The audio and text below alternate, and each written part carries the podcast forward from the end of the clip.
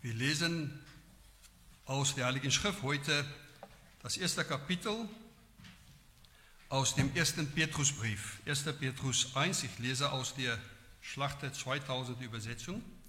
In der Predigt werde ich auch gelegentlich auf die Luther 1984 Übersetzung Version hinweisen, aber wir lesen jetzt aus der Schlachte 2000 1. Petrus 1.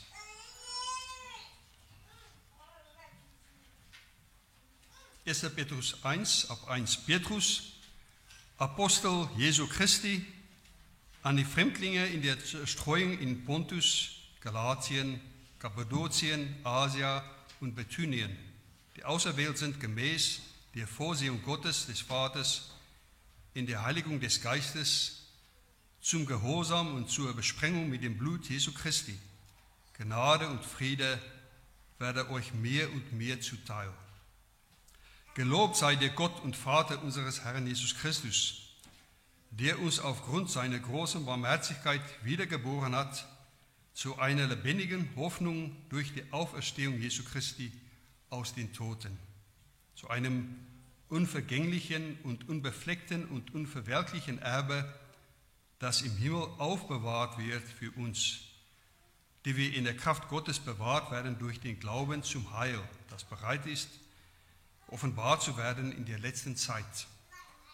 Dann werdet ihr euch jubeln freuen, die ihr jetzt eine kurze Zeit wenn es sein muss, traurig seid in mancherlei Anfechtungen, damit die, die Bewährung eures Glaubens, der viel kostbarer ist als das vergängliche Gold, das doch durchs Feuer erprobt wird, Lob, Ehre und Herrlichkeit zur Folge habe bei der Offenbarung Jesu Christi.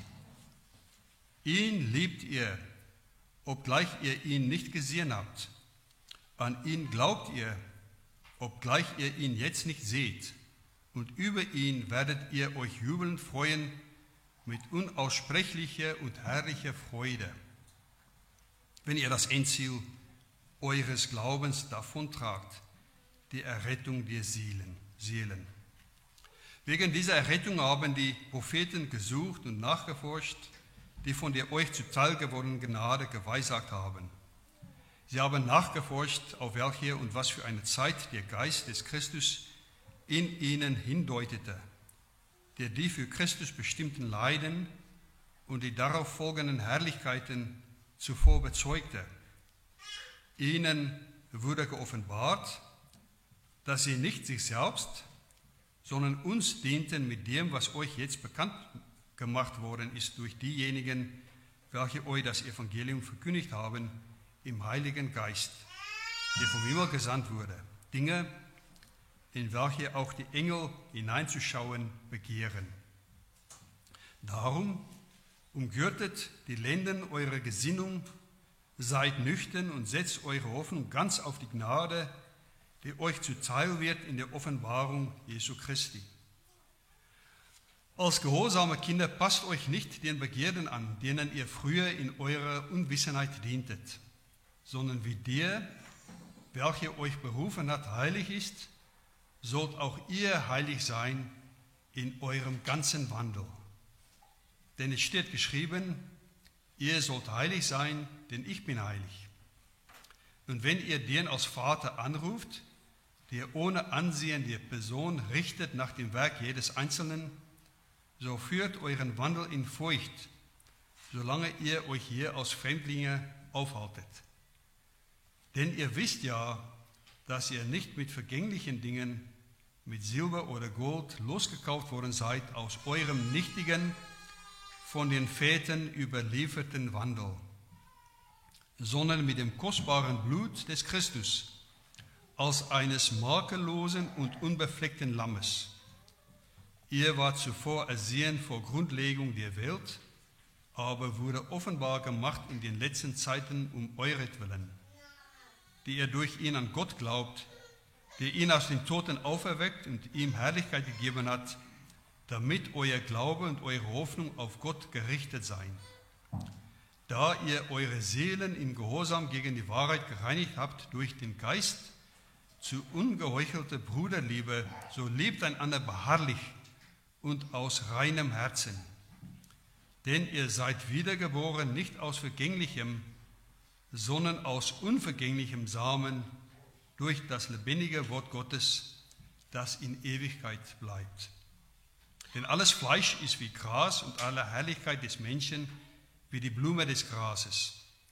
Das Gras ist verdorrt und seine Blume abgefallen, aber das Wort des Herrn bleibt in Ewigkeit. Das ist aber das Wort, welches euch als Evangelium verkündigt worden ist.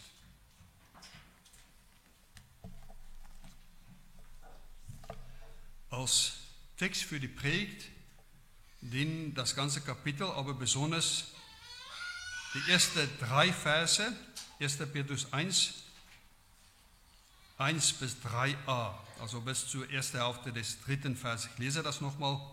1. Petrus 1, Petrus, Apostel Jesu Christi an die Fremdlinge in der Zerstreuung in Pontus, Galatien, Kappadokien, Asia und Bithynien, die auserwählt sind gemäß der Vorsehung Gottes des Vaters in der Heiligung des Geistes zum Gehorsam und zur Besprengung mit dem Blut Jesu Christi.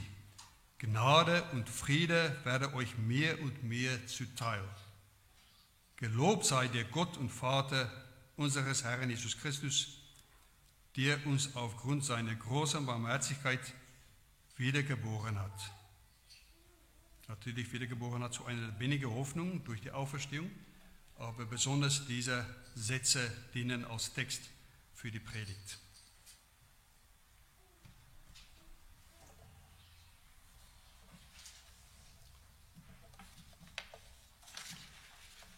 Liebe Geschwister, der Apostel Petrus was als Junge, als Junge im Kreise der Jünger Jesu eine ziemliche unbequeme Persönlichkeit, eine umstrittene. Seine Ungeduld und sein übertriebener Eifer ließen ihm wortwörtlich das Wasser zum Hals steigen, zum Beispiel als er versuchte, auf dem Wasser zu gehen und sein Mut ihm entwich. Wir lesen davon in Matthäus 14, 30. Darüber hinaus wird Petrus in der Geschichte auch immer bekannt stehen als der Leugner Jesu Christi. Wie wir wissen aus dem 26. Kapitel des Matthäus-Evangeliums. Wie Petrus sich hätte fühlen müssen, nachdem er in der Nacht, bevor Jesus verraten wurde, entsprechend seiner übereifrigen Art noch prahlerisch, könnte man sagen, ausgesagt hatte, bereit zu sein, mit Jesus ins Gefängnis und gegebenenfalls in den Tod zu gehen, das lesen wir in Lukas 22. Das kann man sich, das können wir uns kaum vorstellen. Und ausgerechnet in derselben Nacht verleugnete ihr Jesus dann dreimal nacheinander. Kein Wunder, dass wir in dem Lukas-Evangelium lesen, wie Petrus nachher aus der Hahn krähte und als es ihm klar wurde, was er getan hatte, in Tränen ausbrach und bitterlich weinte. Dies alles, dieser Hintergrund bezüglich der Person Petrus deutet an, dass die Nachfolger Jesu das Vorhaben, Jünger zu sein, eines ist. Die Wirklichkeit und das Durchhalten, das Ausharren des Jüngerseins ist aber ein anderes. Ob dies nicht genügen würde, ist außerdem in der Schrift auch auf ewig festgehalten worden, dass Jesus keine Person weniger als ausgerechnet den Petrus einmal mit den harten Worten ermahnte, dass er ihm ihn ansprach mit den Worten, weiche von mir, Satan, du bist ein Ärgernis, denn du denkst nicht, was göttlich, sondern was menschlich ist. Das Erstaunliche damals, das lesen wir in Matthäus 16, ist, dass Petrus nur sieben Verse zuvor, sieben Verse vor dieser strengen Ermahnung Jesu, mit einem Schlag eigentlich berühmt wurde, schlechthin berühmt. Das war nämlich, als er auf die Frage Jesu, wie er, wie Jesus, des Menschen Sohn, Denn nun sei im Namen der anderen Jünger mit dem Bekenntnis antwortete, du bist der Christus, der Sohn des lebendigen Gottes. Das ist das Bekenntnis der Kirche aller Zeiten. Und Jesu Bemerkung daraufhin ist auch sehr bekannt. Selig bist du, Simon, Jonas Sohn, denn Fleisch und Blut hat dir das nicht offenbart, sondern mein Vater im Himmel. Und ich sage dir auch, du bist Petrus, und auf diesen Felsen will ich meine Gemeinde bauen, und die Pforten der Hölle, die Pforten des Totenreiches sollen sie nicht überwältigen. Und ich will dir des Himmelreichs Schlüssel geben. Alles, was du auf Erden binden wirst, soll auch im Himmel gebunden sein. Und alles, was du auf Erden lösen wirst, soll auch im Himmel los sein. Aber wie wir gerade auch zitiert haben, nur einige Verse später redet Jesus Petrus an mit den Worten, weiche von mir, Satan. Du bist ein Ärgernis, denn du denkst nicht, was göttlich, sondern was menschlich ist. Das bringen uns zum ersten Punkt der Predigt. Junge sein trotz der Sünde. Das alles zeigt uns, obwohl Petrus eine führende Stelle und einen hohen Stand unter den Jüngeren hatte und obwohl er im Namen der anderen Jünger das wichtigste Bekenntnis aller Zeiten zum Ausdruck gebracht hatte, musste er immer noch und immer wieder lernen, was Gehorsam bedeutet, was es bedeutet, Jünger zu sein. Bis nach der Himmelfahrt Jesu Christi, als Petrus dann daraufhin spontan die Leitung der jungen christlichen Gemeinde auf sich nahm, Apostelgeschichte 2 und weiter, lesen wir von mehreren weiteren Fällen, an denen er ermahnt und zu anderen Einsichten geführt worden ist. Sei es in einer Vision, in der der Heilige Geist ihn verwandte, Apostelgeschichte 10, oder in Antiochien während eines Treffens, als Paulus ihn tadelte. Davon lesen wir in Galater 2. Wie unendlich groß die Gnade Gottes aber ist und was die Bedeutung dieser Gnade für Junge sein ist, sehen wir heute in diesem ersten Brief des Petrus. Wenn wir lesen, dass ausgerechnet ihr, Petrus, der öfter wegen seiner Schwachheit als ein in Sünden gefallener galt, dass ihr diesen Brief an die erwählten Fremdlingen in der Zerstreuung in Pontus, Galatien, Kappadokien, Asien und Bithynien adressiert. Dabei richtet ihr, und man liest zu einfach einfach darüber hinweg, aber er richtet den Brief offiziell als Apostel Jesu Christi. Das heißt als offizielle Gesandte des Herrn. Derselben Herrn, den er damals verleugnet hatte. Und er, der junge Simon aus dem Jüngerkreis Jesu, er verwendet als Absender dieses Briefes den Namen Petrus. Den hat der Herr ihm persönlich gegeben. Petrus braucht bei der Benutzung dieses Namens im Grunde nichts weiteres zu sagen. Bloß die Erwähnung diesen vom Herrn ihm persönlich gegebenen Namen bestätigt seine apostolische Autorität. Wir kennen ja das Wortspiel Jesu, Petrus, wie Petra im Original Fels und dass Jesus dann sagte, auf diesem Felsen will ich meine Gemeinde, meine Kirche bauen. Und die Pforten des Totenreiches sollen sie nicht überwältigen. Also auf diesem von Petrus bekannten Bekenntnis, dass Jesus der Christus ist, der Sohn des lebendigen Gottes, will Jesus seine Kirche bauen.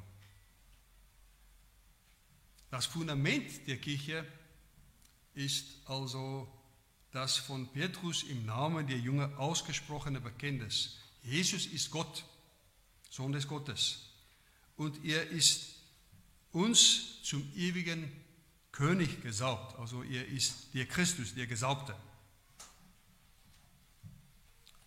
Und das ist wichtig für den Hintergrund dieses ersten Kapitels des ersten Petrus.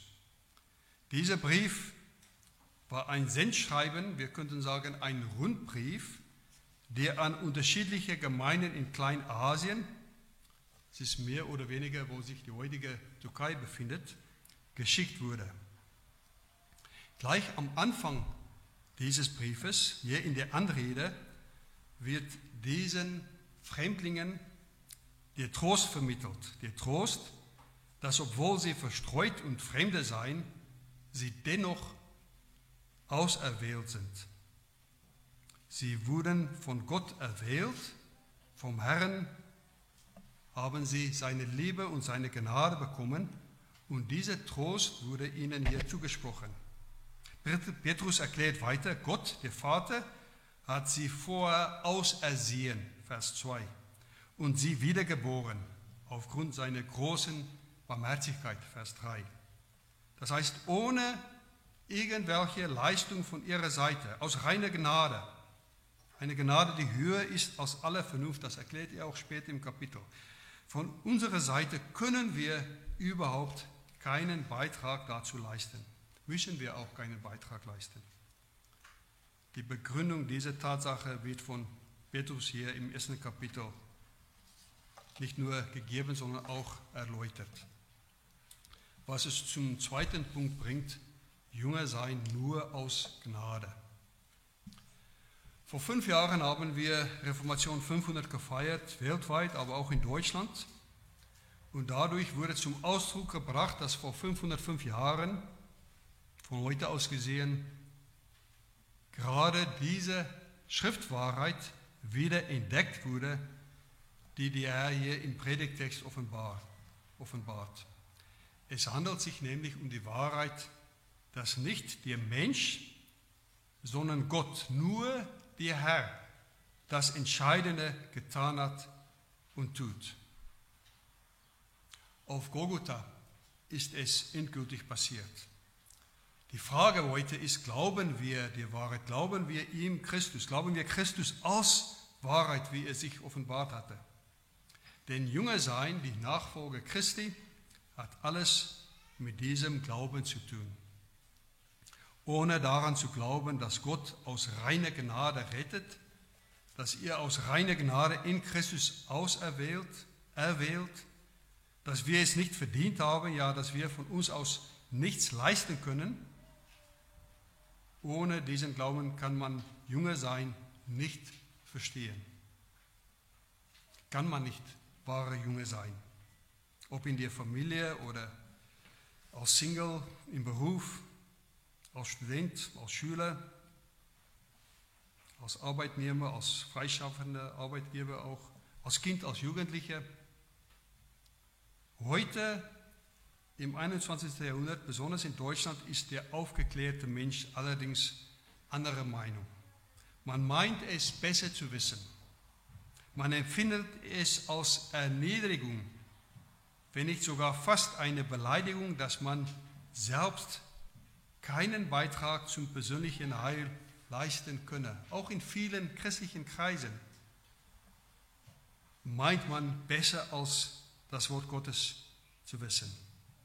Es verstößt gegen unser Empfinden, gegen alles menschlich Natürliche, gegen unsere Selbsteinschätzung. Der smarte, auf Neudeutsch würde man sagen, der coole, clevere, moderne Mensch der Neuzeit will nicht mehr altmodisch sein, auch nicht in Sachen des Glaubens. Denn der Mensch, jeder Mensch möchte die Ehre. Heutzutage wird vieles online gekauft, aber wenn man mal in einen Buchladen geht, sieht man viele Bücher, Anleitungen, wie man sich selbst verwirklichen, verbessern kann.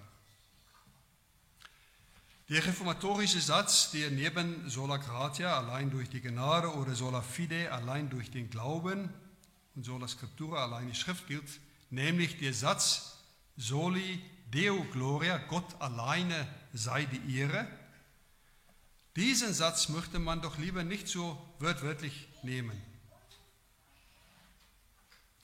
Man fragt sich, viele Leute, viele Menschen fragen sich, wieso können wir, warum kann ich doch nichts, nichts Gutes oder mindestens etwas zum eigenen Heil beisteuern? Wieso das Erniedrigende, alles nur zu empfangen? Warum soll es absolut Soli Deo Gloria sein? Besonders in der Politik sieht man auch dieses Vermeiden des Soli Deo Gloria. Gott alleine ihre, das ist doch eine Privatfrage. Derart sind die typisch menschlichen Überlegungen des sogenannten mündigen Menschen. In 1. Petrus 1 wird es aber sehr eindeutig gesagt, ohne Raum für Zweifel, Gott redet anders als wir. Gott redet anders, als wir Menschen im Jahr 2022 es gerne hätten oder uns lieber vorstellen würden. Der Herr ist souverän. Gott ist derjenige, der die Initiative ergreift, immer. Das wird auch mit den Dordrechter Lehrregeln, mit diesem Bekenntnis unserer Kirche zum Ausdruck gebracht. Die Botschaft des Petrus damals, diese Nachricht, wurde den Fremdlingen, die verstreut sind, die, sie waren vor allem jüdische Christen damals, die keine Heimat mehr hatten, aber auch Gläubige anderer Herkunft, es wurde ihnen geschickt. Bestimmt sahen viele von ihnen erbärmlich aus, gerade nach unseren Maßstäben. Am besten könnte man ihr Aussehen vielleicht mit Flüchtlingen heutzutage vergleichen, die alles oder ganz vieles verloren haben, die ihre gesamten Habseligkeiten am eigenen Leib trugen. Dass die Gnade allein, dass Sola Gratia nicht nur eine Zusage ist, sondern an erster Stelle auch ein Trost, wird aus diesen ersten Versen des ersten Petrusbriefes ganz klar. Ersten Adressaten damals hatten es gar nicht einfach. Aus dem historischen Kontext des ganzen Briefes und der Entstehungsgeschichte des Briefes wissen wir, wie viel die damaligen Christen in Kleinasien gelitten haben. Sie wurden verfolgt von staatlichen und von privaten Seite. Für westeuropäische Gläubige des 21. Jahrhunderts ist das kaum vorstellbar. Und ihnen wurde dieser Trost zugesagt. Aber liebe Brüder und Schwestern, lassen wir uns bitte auch nicht dadurch täuschen, dass wir meinen, wir hätten eine Heimat, wir seien nicht verstreut, uns gehe es gut. Denn laut der Schrift befinden sich alle Gläubigen im Grunde in einer gleichen, der damaligen Situation ähnlichen Lage. Nicht, dass wir, mindestens zur Zeit, es ähnlich schwer haben oder gar, gar verfolgt werden, sondern indem wir nichts, nicht anders wie die damals grundsätzlichen Fremdlinge in dieser Welt sind. Wir sind ja Fremdlinge. Mehr noch, wir sollten bewusst Fremdlinge in dieser Welt bleiben. Junge, um Junge zu sein, meist heißt Fremdling. Ein junger Christi ist ein Fremdling in dieser Welt. Wir können und dürfen uns in dieser Welt ganz, nie, nie ganz zu Hause fühlen. Im Gegenteil, wir müssen uns Sorgen machen, wenn wir uns in dieser Welt zu wohl fühlen, wenn es uns zu gut geht. Gerade Calvin hat immer wieder dagegen gewarnt, dass wir meinen, es gehe uns zu gut. Wir sollen nie von der Welt sein. Unsere Aufgabe ist höchstens unser Jünger sein, die Nachfolger Christi, dass wir dies in der Welt ausüben. Der reformierte Satz lautet da nicht ohne Grund, wir sind nicht von der Welt, aber in der Welt. Nie sollen wir meinen, dass Glaube etwas Selbstverständliches sei. Die Versuchungen, denen wir ausgesetzt sind, sind groß. auch für eine Gemeinde. Versuchungen, bei, den, bei denen Zahlen zum Beispiel wichtig sind. Wir wollen gerne große Gemeinden.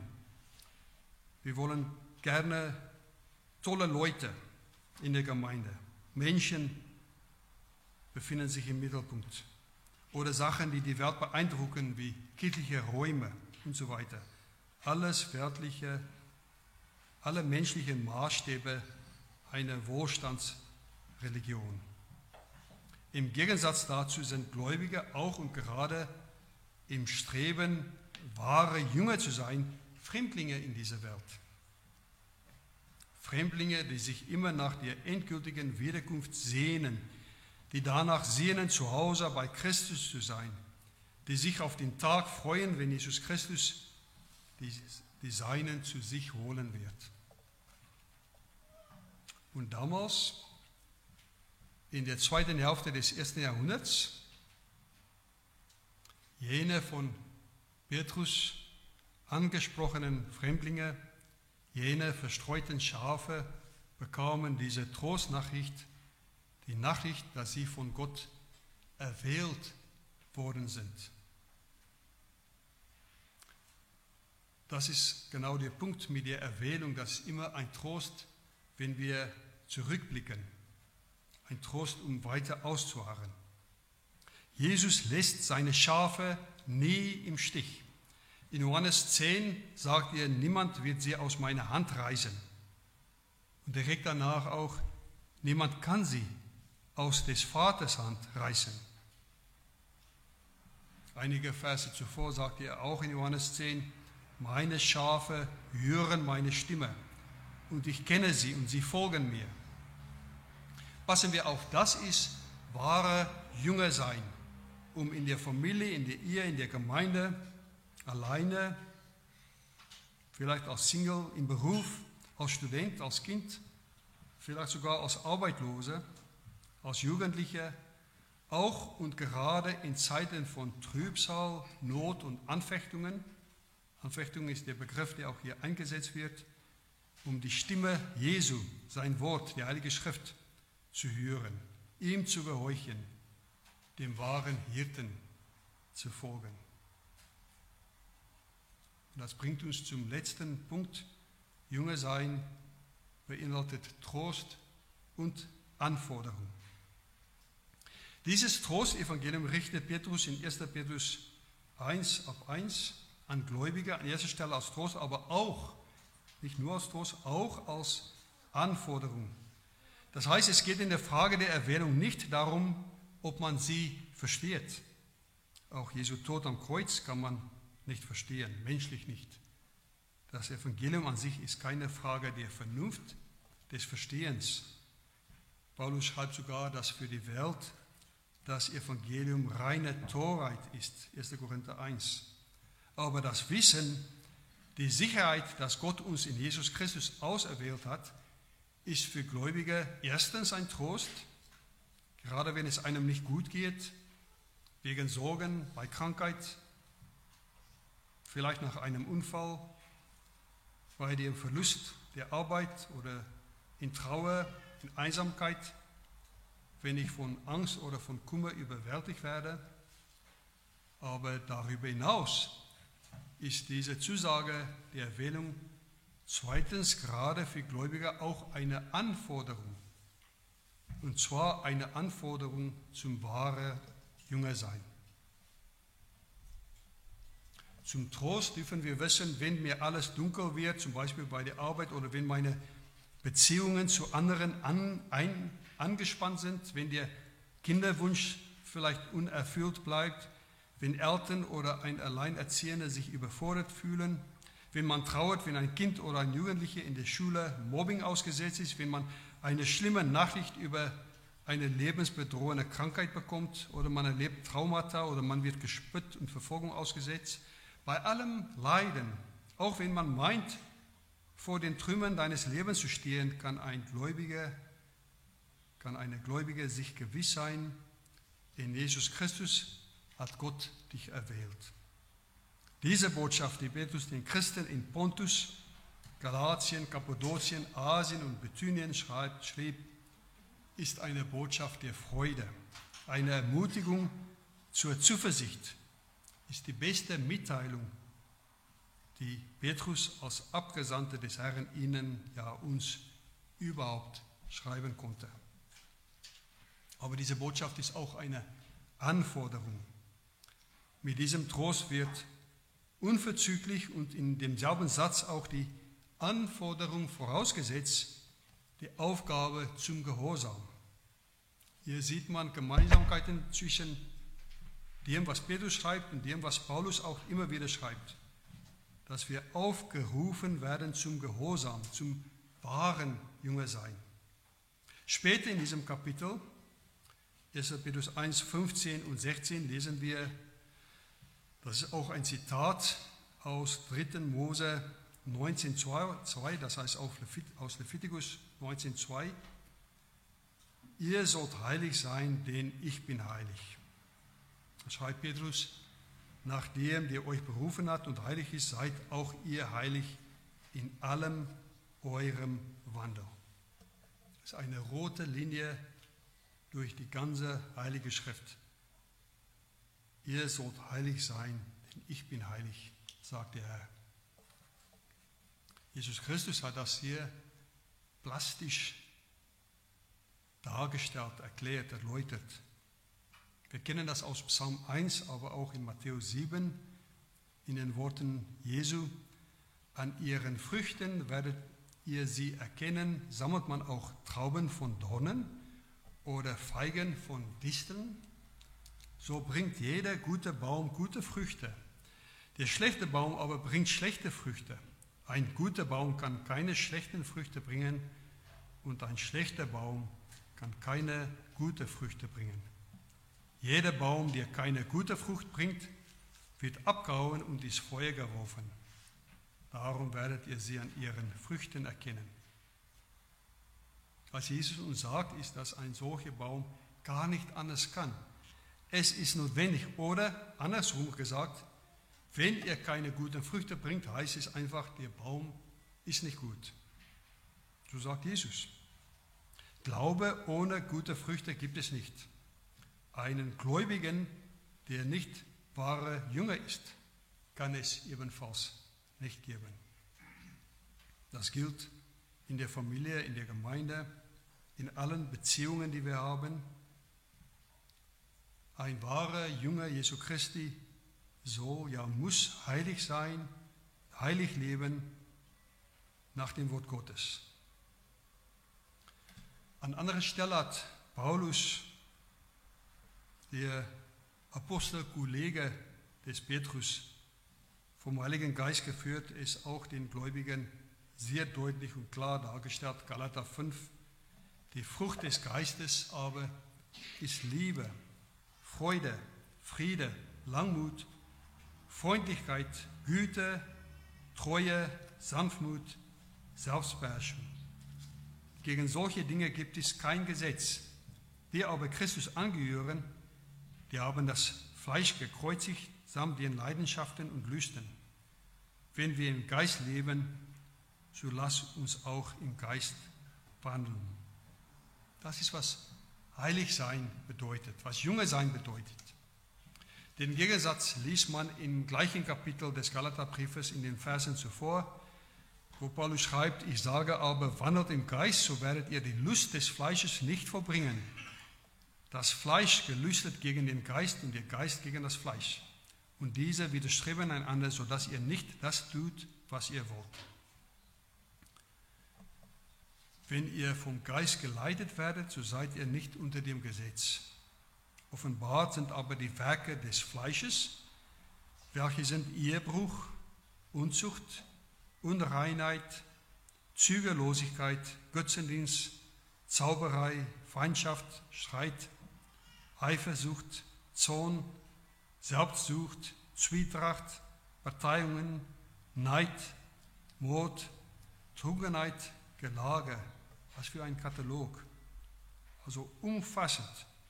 Und dann sagt Paulus und dergleichen, wovon ich euch voraussage, wie ich schon zuvor gesagt habe, dass die, welche solche Dinge tun, das Reich Gottes nicht erben werden.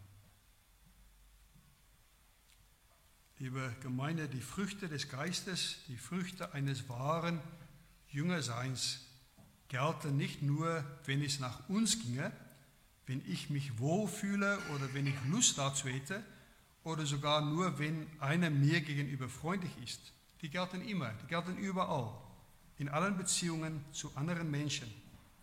Nicht nur denjenigen gegenüber, die nach meiner Meinung auch richtig glauben oder mir gegenüber sich auch nett verhalten oder mir kulturell nahestehen. Diese Frucht eines wahren Jüngers bei der Arbeit oder in der Freizeit, im Urlaub, am Wochenende, an der Uni, in der Schule, zu Hause, in der Familie, sie sind die notwendige, unbedingte Folge dessen, was Jesus für uns getan hat.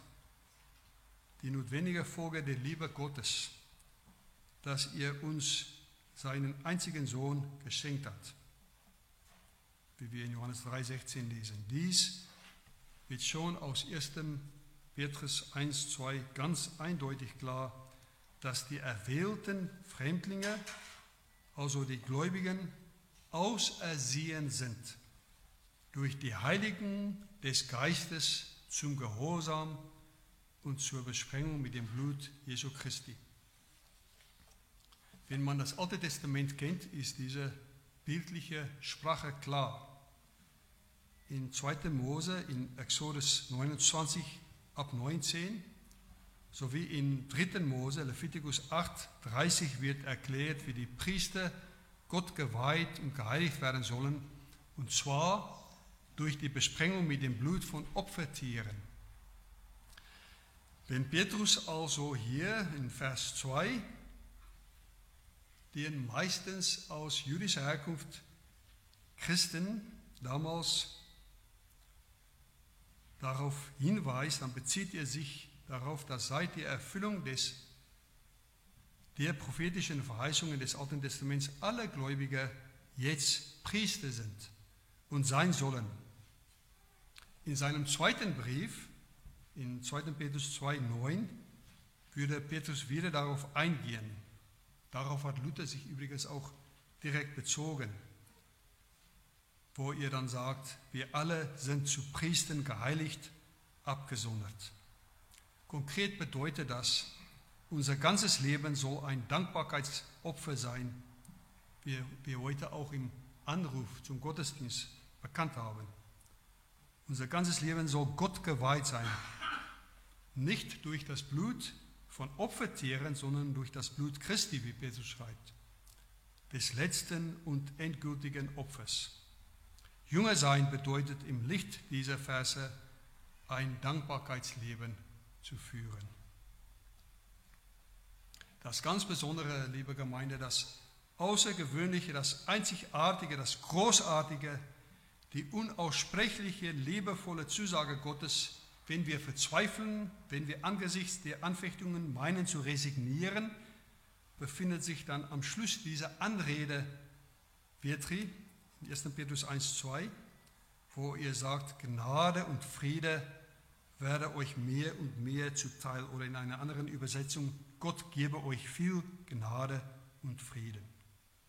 Gnade und Friede werde euch mehr und mehr zuteil. Das heißt, liebe Geschwister, in unserem Herrn, auch und gerade für das junge Sein, für das wahre junge Sein, in allen Beziehungen, die aufgelistet, sei es in der Ehe oder in der Familie oder hier in der Gemeinde oder auch wo ich alleine bin. Dafür gibt Gott mir die Gnade, die ich brauche für meine Aufgaben. Viel Gnade. Und er gibt mir den Frieden. Den Frieden, der höher ist als alle Vernunft. Amen.